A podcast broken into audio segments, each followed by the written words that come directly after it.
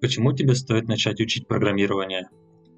Последние годы программирование становится все более популярным. В этом эпизоде мы поговорим о причинах такого бурного роста. И да, дело не только в деньгах, хотя, как мне кажется, начинают заниматься этим в основном из-за них. Итак, вот несколько пунктов, которые я считаю важными. Первое. Реализация своих проектов. Бизнес. Добрая треть программистов, как мне кажется, когда-либо хотела создать нечто свое для заработка на этом. Или же, как любят говорить, чтобы изменить мир. Второй пункт это можешь создать то, что тебе лично не хватает. Нужно крайне специфическое приложение? Сделать. Хочешь, чтобы бот по твоим любимым тематикам искал популярные видео сомнительного содержания с определенных сайтов? Такое тоже возможно. Тут и процесс реализации будет крайне занимательным. Ты геодезист, которого заставляют разбираться с бюрократией, Оптимизируй работу, написав пару нетривиальных приложений. Через костыли можно реализовать очень многое. Ты остаешься ограничен всего несколькими параметрами. Целесообразность реализации, отсутствие которой порождает лень, ограниченность специфических технологий, можно все написать самому, только предыдущий пункт будет все больше давать о себе знать. И, наконец, ограниченная фантазия.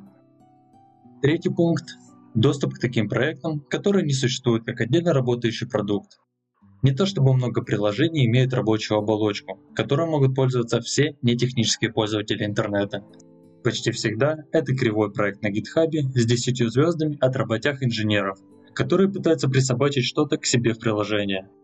Однако встречается действительно грамотный продукт, который ты уже сможешь каким-либо образом использовать, либо же переделывать под себя.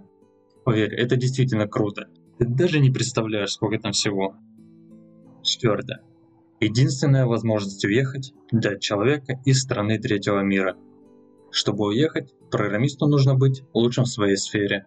Для других же людей этот пункт начинает действовать в случае, когда они лучшие из лучших. Пятое. Постоянное обучение. Это может быть как плюсом, поскольку ты изучаешь новую информацию, так и критически важным минусом, поскольку, угадай, придется изучать что-то новое. Мозг работает, становишься так или иначе умнее, ну или по крайней мере гораздо более логичным. И, как говорил великий философ современности Джейсон Стэтхэм, учиться, учиться и еще раз учиться. Ну и, конечно же, это может быть просто интересно. Вот так коротко мы прошли по всем, как мне кажется, важным пунктам. В следующем эпизоде мы поговорим о том, почему не стоит заниматься программированием. Везде есть свои минусы, а программирование я могу выделить несколько действительно серьезных, по своему мнению, конечно же.